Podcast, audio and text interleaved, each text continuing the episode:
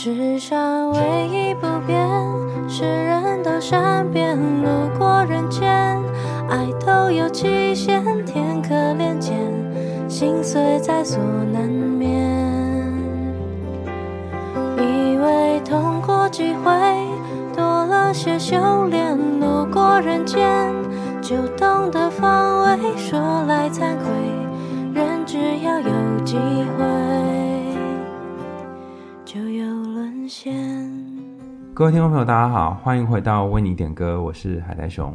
刚刚大家听到的这首歌是郁可唯的《路过人间》，它是之前一部很有名的片，叫做《我们与恶的距离》，里面应该算是插曲吧，还是主题曲？总之，当时的传唱度很高。今天点播这首歌的伙伴，他谈的故事跟呃杀人犯啊，或者是呃身心疾患比较没有关系。他比较谈的是这首歌本身这个路过的感觉。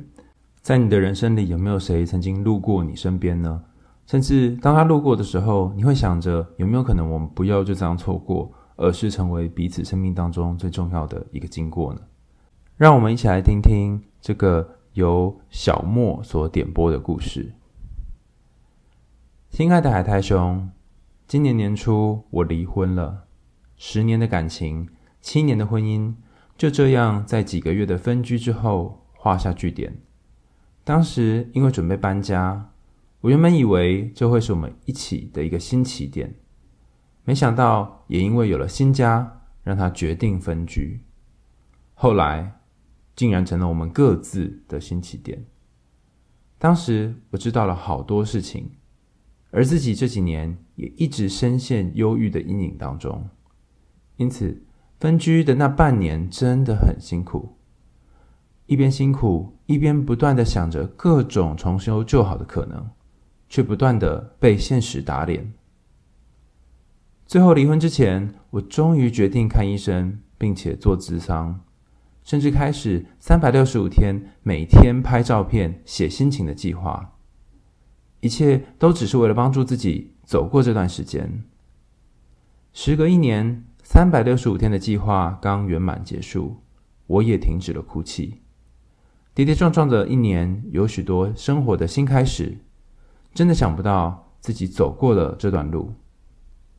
路过人间一直是我很喜欢的一首歌，喜欢那种豁达和释然。人生真的会一起走的，始终只有自己。即使已经经历过婚姻的失落，仍然会渴望再次遇到一个可以和自己并肩而行的人。这并不奇怪吧？我还是希望能有个人，有个陪伴，但也希望自己能够更珍惜自己。或许这段经历是为了让我成长吧，终于能够专心的理解自己，并且为自己而活。也许会再遇到一个人。也许会更独立自主，谁知道呢？回头看那十年的青春，真的好久好久。其实久到现在的我，对自己都快失去信心了。想有个豁达轻快的背影，但内心却又总是有点不安。也许是我还看不开吧。我真的好需要相信自己，无论如何都会好好的。看了海苔熊的文章，也听了很多集的 Podcast，总是在别人的故事里找寻自己的身影。但每一个人即使经历类似，也还是不同的个体，也会有不同的选择。我想，过去这段时间我已经很努力了，希望每一个伤心的人都能够明白，一切都会过去。还是很谢谢你的文字和声音，陪伴着我度过了好多个内心困顿的日子。这是来自于小莫的点播，他点播这首叫做郁可唯的《路过人间》。我觉得这首歌它有趣的地方可以拆成两半哈。以歌名来说，首先我们看前两个字叫做“路过”。你生命当中可能多多少少有路过很多不同的人，比方说路过一些学校啦，路过一些公司啦，路过一些曾经跟你很靠近，可是后来却分开的人呐，哈，这都叫做路过。那另外一个就是人间，就算你路过了这些人，但是你还是生活在这个人间当中。我们常常说，你所在的世界就是你人际关系的总和。你可以想象你身边有哪些人吗？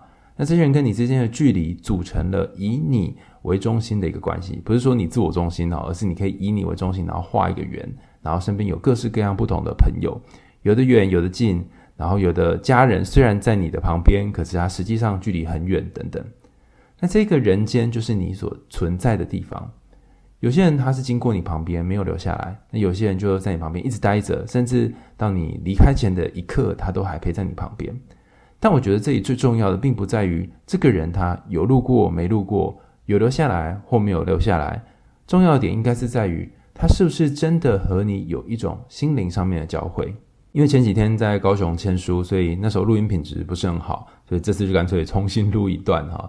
然后也在这几天刚好遇到了我先前在台大研究所的老师，他跟我分享了一件事情，我觉得很酷，也想跟大家分享。那时候我问了大家一个问题，哈，在演讲的过程当中，邀请大家思考一个问题。这个问题就是，怎样才算是在一起？我在这里避免用约会啊，或者是交往啊这种词，因为它可能会涉及有点像是我们既定的一定要发生某些事情的 SOP。我用的是在一起这三个字。这在一起，你可以想象成是感情上的在一起，或者是朋友上的在一起，但你要跟这个人在一起。大家陆陆续续给了各式各样不同的回应。没想到当天我先前在台大研究所的老板林以正老师就竟然上台，然后他也是下面的听众之一，然后当着我的面跟大家分享说，在他的世界里，还有他的理解当中，怎样叫做在一起。我真吓了一跳，因为我从来没有想过会跟我老师演讲哈。但总之，他就上来跟我们分享一个他觉得很有趣的想法。他说，在一起其实包含了所谓的 exclusive behavior，就是排除行为。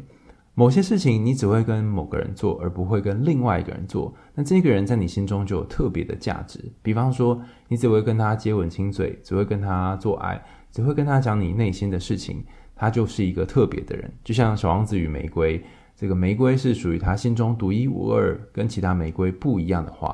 因为这朵花，他会帮他放防护罩，他会天天的照料它，跟他在地球上面的这个玫瑰园里面看到的玫瑰，通通都不一样。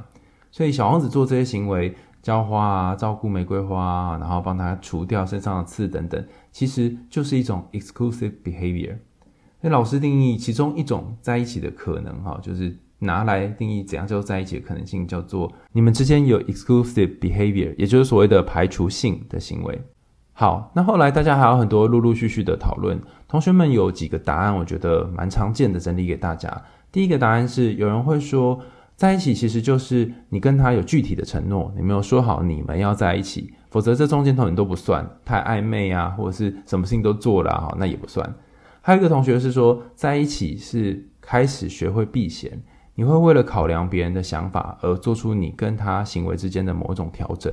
另外一个伙伴是分享，在一起意味着两个人会有有品质的相处时间，你会回应他心里的需求，他也会回应你的想法和感受等等。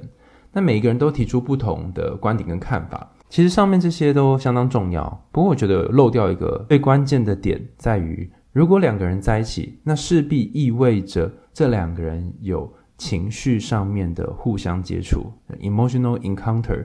就你跟这一个人在情绪上有一个点，然后你发现他了解你了，你也了解他了，你们在那个 moment 一起经历了很魔幻的时刻。那这个情况如果比较常发生，那我会觉得你们比较像是真实的在一起。这个并不是定义现实生活上面你们两个人的彼此的身份是什么，或者是给彼此某种约束，而是就在那个当下的时刻，两个人在一起。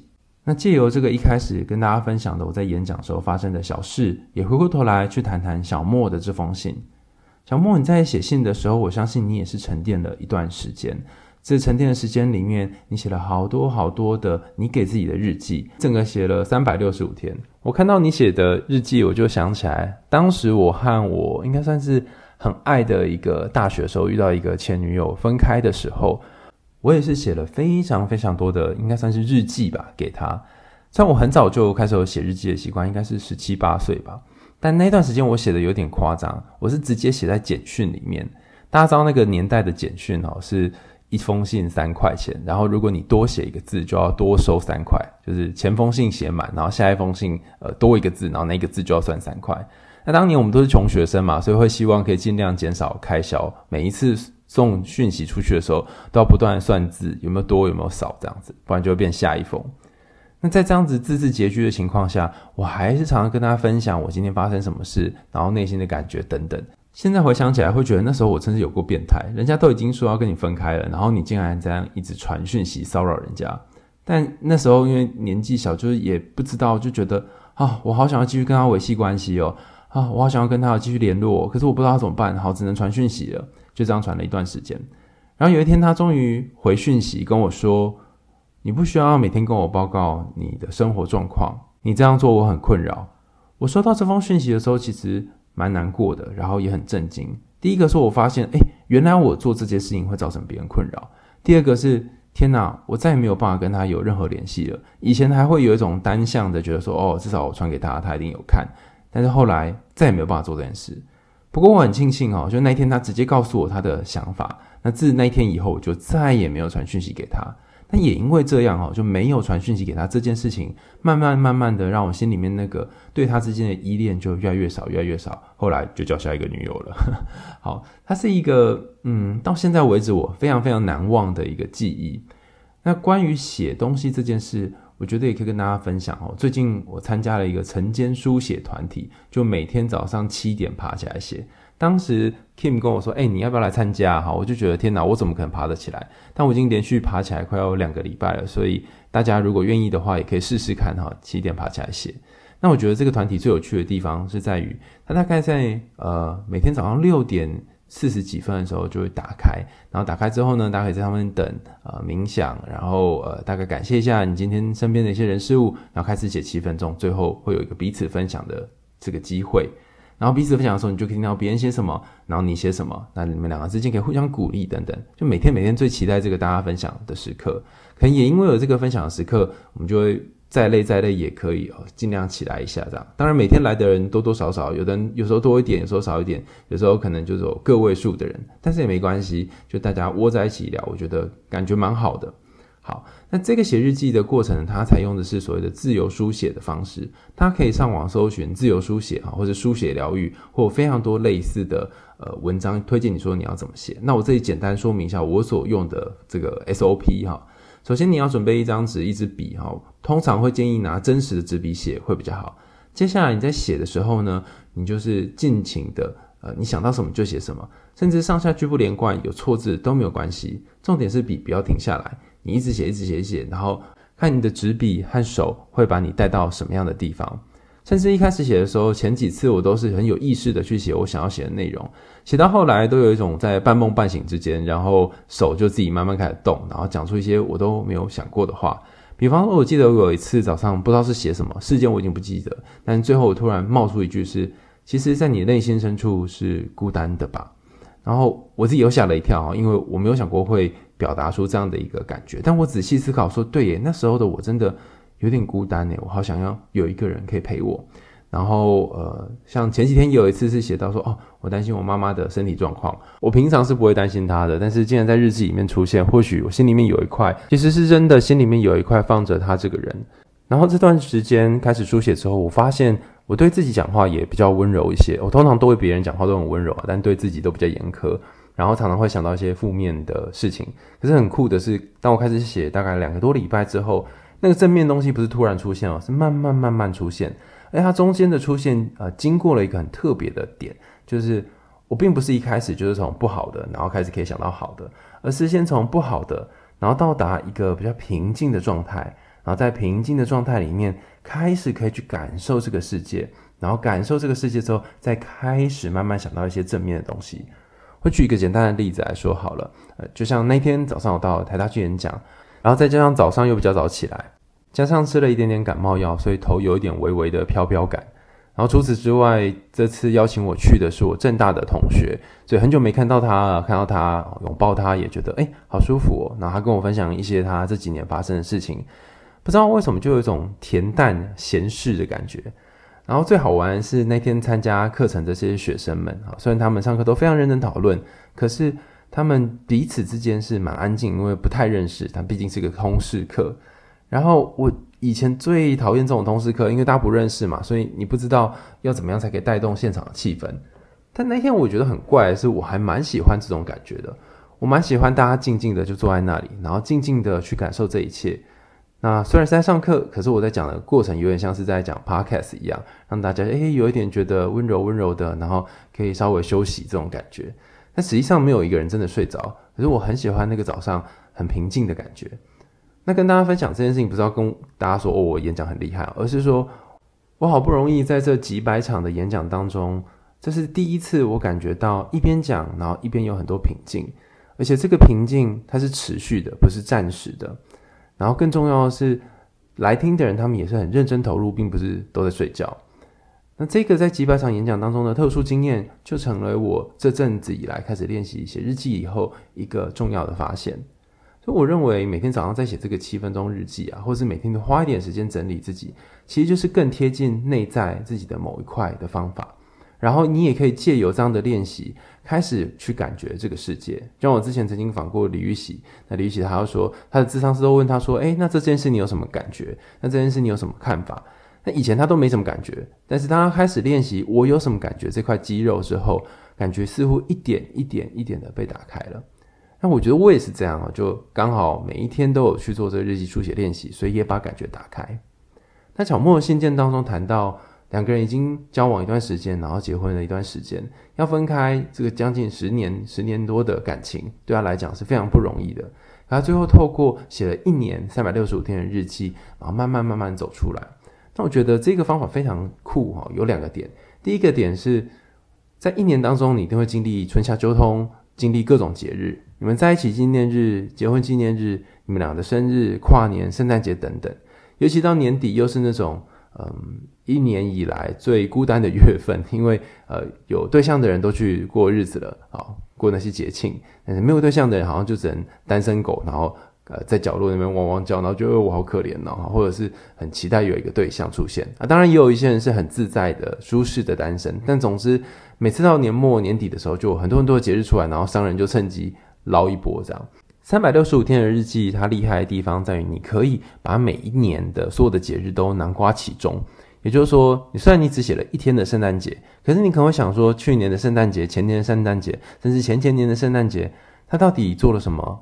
好东西给你吗？还是买什么礼物给你吗？等等，你可以把过往的记忆都提取起来。生命当中有一种悲伤，是你开始想到对方过去对你的好，然后你觉得这个好已经没有办法再继续了，觉得有点可惜，有点惆怅，所以你就把自己困在当时他对你很好的那一天。但随着你透过书写、透过整理，让这些悲伤可以在每一天、每一天被安顿下来。嗯，你可以想到去年这时候你在干嘛？前年这时候你在干嘛？然后把这些回忆重整起来，有一些开心的，也有一些难过的回忆。你对于这个人的想象就不会这么片面单一，也不会困在最后，啊两个人要分分开，然后之间那种呃很不合的这种感觉。好，那刚刚跟大家分享的是自由书写的技巧，还有里面小莫谈到他写三百六十五天的日记。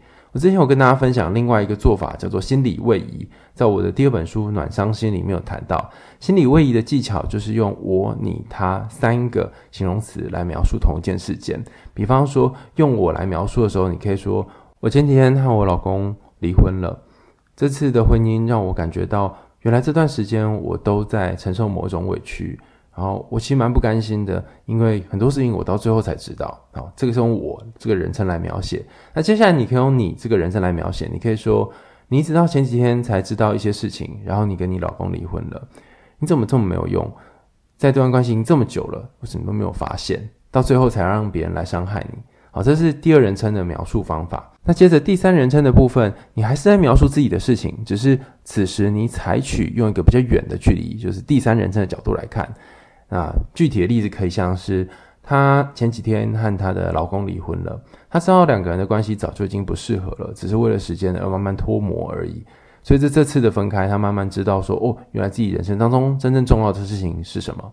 好，大家可以发现刚刚这个我、你、他三个步骤，有点像是你一开始先让自己丢到这个情境当中去感受这个情境，然后接下来呢，他会跳出另外一种声音跟想法。这个想法在我们刚刚举的例子中来说，就是。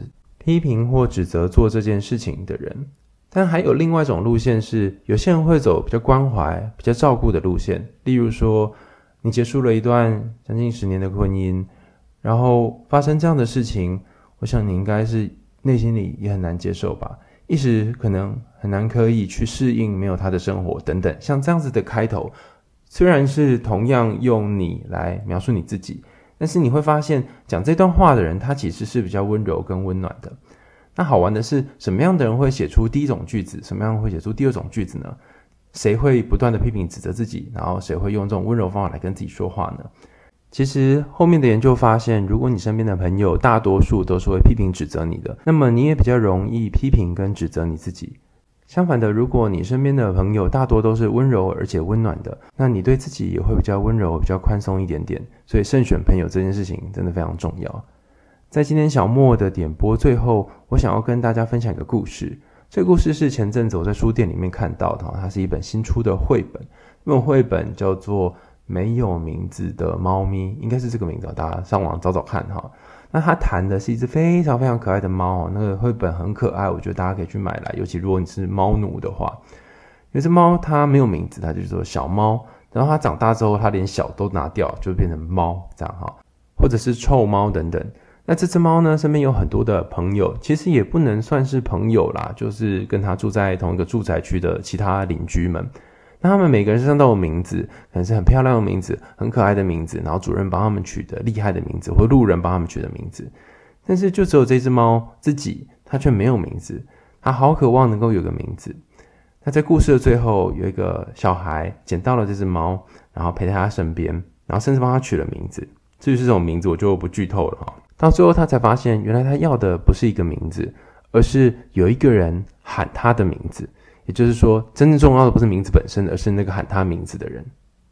我觉得在我们的人生里面也一样哦，就是我们会遇到很多可能会让我们有一些归属感的人，但因为人生的列车很长，走到一半总是要有些人会下车，有些人会上车，所以可能有一个地方它暂时绽放了你的归属感，但它不一定能够就这样永久的放下去。如果你发现你现在正在某一个车站，或是你现在正在某一个旅途上，而且有一些乘客，有些些。和你一起曾经搭乘很长路途的人要下车了，请记得要在下车之前好好祝福他们，因为在未来的路上你们不一定能够看到。那如果你发现最近诶跟一些很久没有见面的朋友重新见面了，然后和他们聊聊最近发生的事，那请你也要好好珍惜这些时刻，因为再次相遇的缘分又更不容易了。所以我也想跟小莫说，虽然这段感情对你来讲可能有一道伤口。可是，它就像是你人生当中的路过，你路过了这个地方，路过了你所栖居的这个人间，路过了好多好多。原本你觉得这次爱过不了了吧，但是最后还是过去了。透过这样子不断的书写，不断的陪伴自己，那个内心呐喊的声音就会慢慢平息下来。在节目的最后，我想要邀请大家思考三个问题。那最近我也把它抛在我的社群上。我问大家三个问题是：你觉得最重要的时间是什么时间？你觉得最重要的事情是什么？你觉得最重要的人是谁？好了吗？我要准备讲我的答案喽哈。老师有跟我们分享他的答案，他说，其实最重要的时间呢，就是现在当下，然后最重要的人就是你自己，还有包含你身边的人。那最重要的事情是什么呢？就是你和你身边的人正在发生的那件事。所以这一整句要说的就是活在当下，这么简单。啊，虽然是三个问题，但是就是为了传达这个重要的概念。不过，我觉得除了可以用这个角度来看，也可以去思考，现在对你来说什么是最重要的。比方说，我那时候写下什么是我最重要的人，我竟然会写到我妈，然后我也吓了一大跳。然后我也问说我自己，什么是我目前觉得一整天当中最珍贵的时间？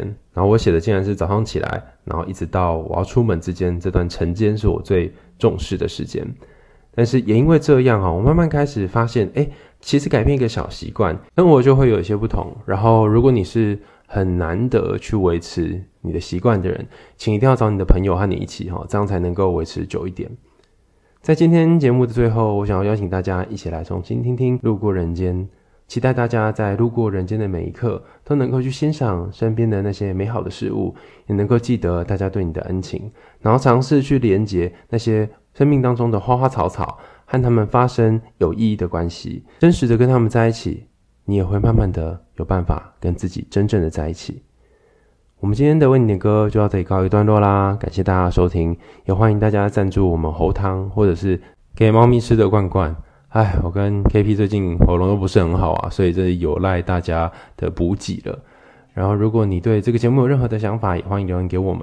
也希望大家可以在 Apple Podcast 或其他可以听的地方，帮我们按下五星好评，五星五星哦。我们下次见喽，拜拜。嘿你不意外，他背影那么轻快。嘿、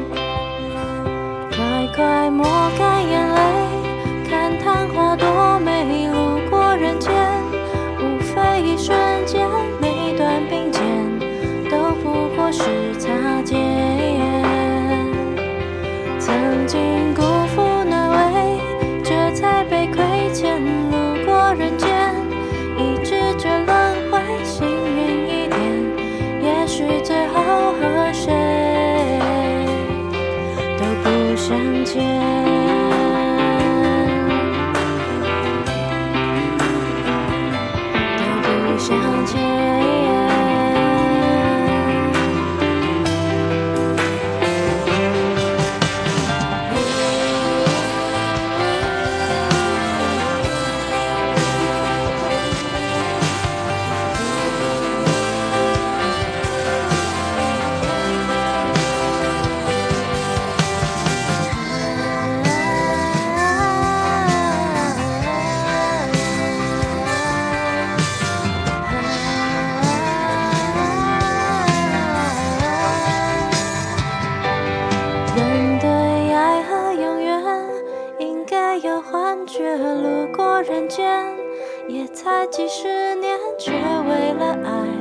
勇于蹉跎岁月。